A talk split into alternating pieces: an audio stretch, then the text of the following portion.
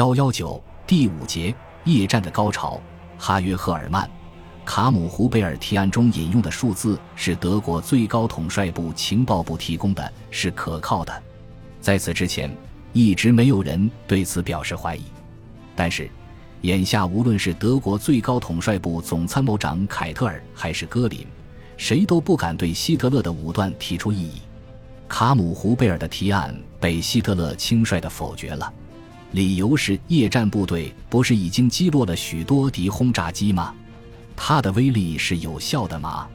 卡姆胡贝尔失宠了，而戈林在希特勒面前像个大木头人似的，一言不发。事情过后，戈林反过来却对卡姆胡贝尔大加指责，说他这个痴心妄想的要求在元首面前把身为国家元帅的他弄得非常尴尬，并挖苦说：“你要是想吞并整个空军，我可以让位给你吗？”没过多久，原空军总参谋部的首席情报参谋约瑟夫·施密德便接替了卡姆胡贝尔，任第十二航空军军长。虽然直到1943年11月，卡姆胡贝尔还在担任夜间战斗机部队总监，但此后不久，就连这个他尚可施加影响的最后一个堡垒也失掉了。这位夜间战斗机部队的创始人被贬到挪威，因为有这个背景。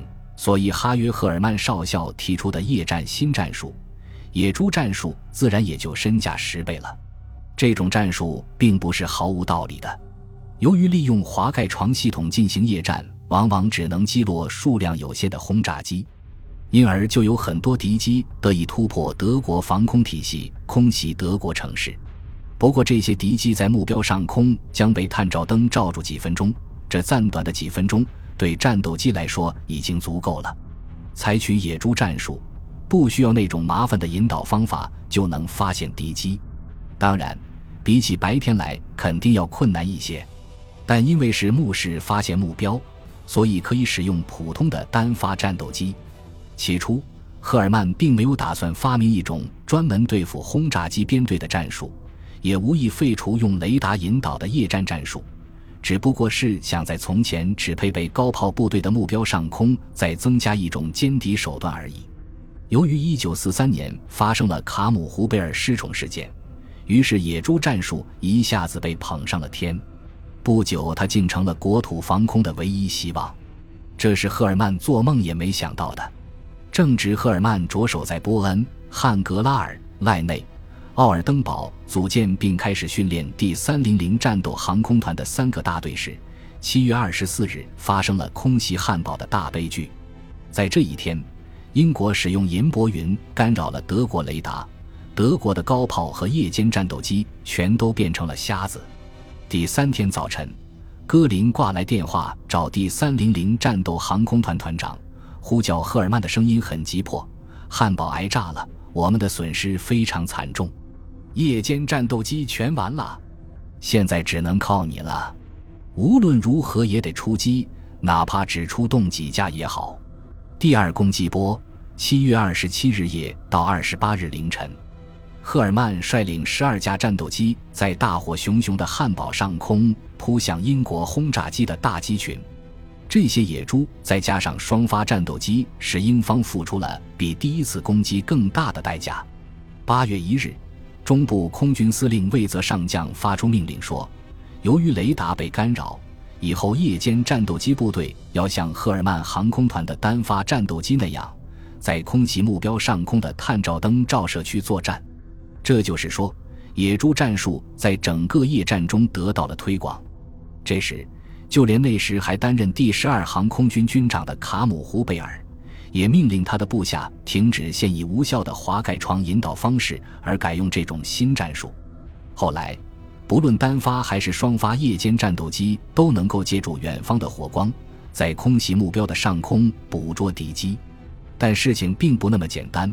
八月十七日夜，战斗机部队以为敌人要轰炸柏林，因而纷纷云集柏林上空。可是实际遭到空袭的却是佩内明德。八月二十三日夜。柏林真的成了七百二十七架轰炸机的轰炸目标。施塔德和德贝利茨的师部早就掌握了敌轰炸机的航统。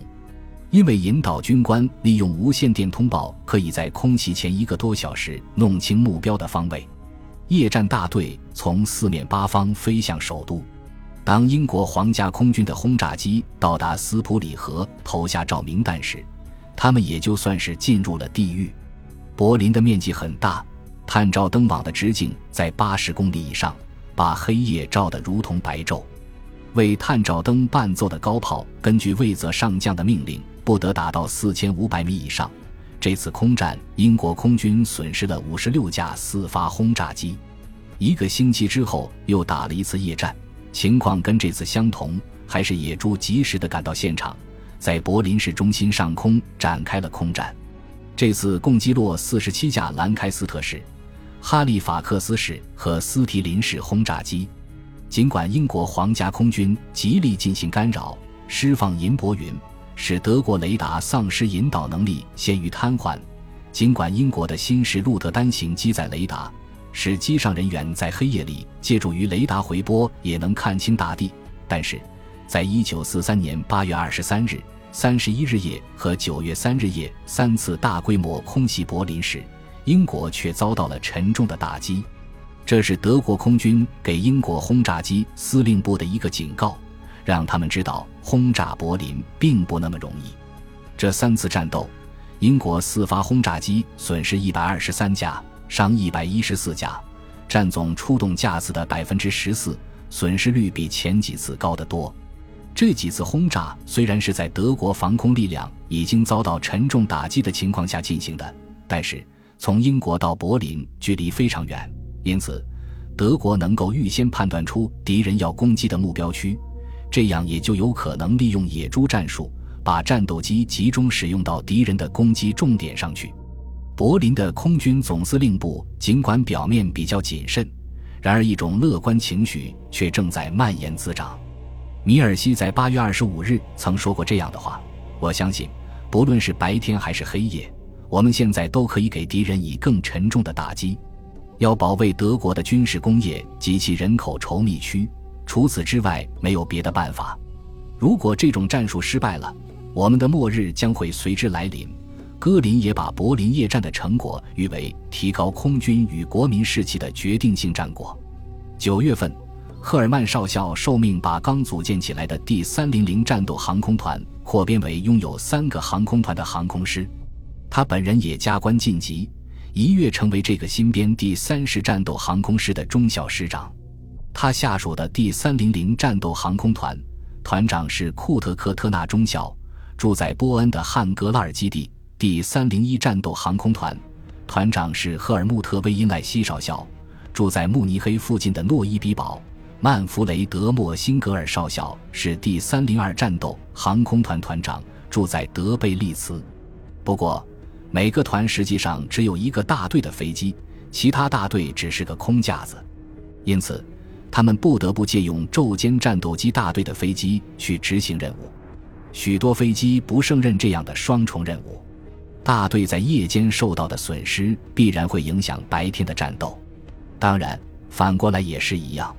入秋以后，很少有好天气，英国轰炸机司令部专门选择坏天气出击，这样可使德国单发战斗机的活动受到限制。然而，这些野猪们竟然在这连鸟都不敢飞的坏天气里也出动了。